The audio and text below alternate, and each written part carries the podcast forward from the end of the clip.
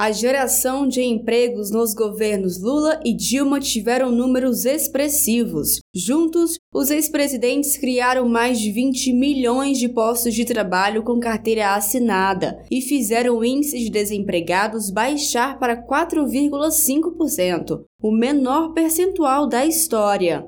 O plano de governo de Lula traz propostas para gerar emprego e renda e, assim, reverter o cenário atual marcado pelo desemprego, fome e inflação alta.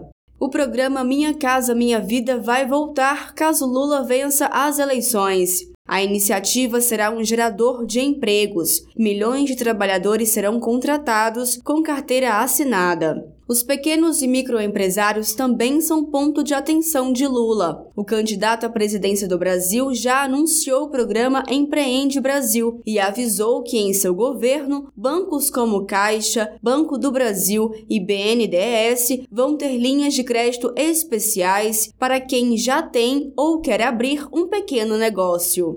A valorização do salário mínimo é destaque. O ex-presidente explica que todos os anos o salário mínimo era reajustado de acordo com a inflação durante os governos do Partido dos Trabalhadores. Em 1974, na época do regime militar, a economia crescia 14% nos anos 70, mas não havia distribuição. O crescimento ia só para o bolso de alguns.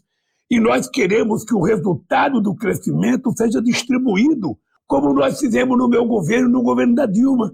Ou seja, o que, que a gente fazia? Todo ano a gente reajustava o salário mínimo, a gente reajustava com base na inflação e dava aumento real em relação ao crescimento do PIB dos últimos dois anos. É por isso que nós aumentamos o salário mínimo em 74%. É preciso que o crescimento econômico seja redistribuído, porque quando as empresas têm prejuízo, o trabalhador paga ele é mandado embora, ele não tem aumento de salário.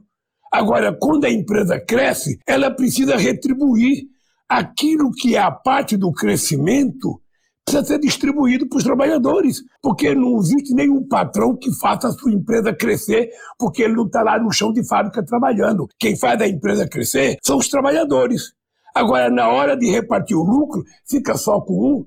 Não. É preciso rediscutir esse país. Além disso, outros setores vão possibilitar emprego e renda para as famílias brasileiras. Lula aposta em novas áreas da indústria, no fortalecimento do setor cultural e da economia criativa e no cuidado com o emprego no campo. A garantia de direitos também é destaque no plano de governo de Lula. Para isso, o ex-presidente vai se reunir com sindicatos e empresários para criar uma nova legislação trabalhista que proteja a classe trabalhadora, dando especial atenção aos autônomos e aos que trabalham por conta própria, por exemplo.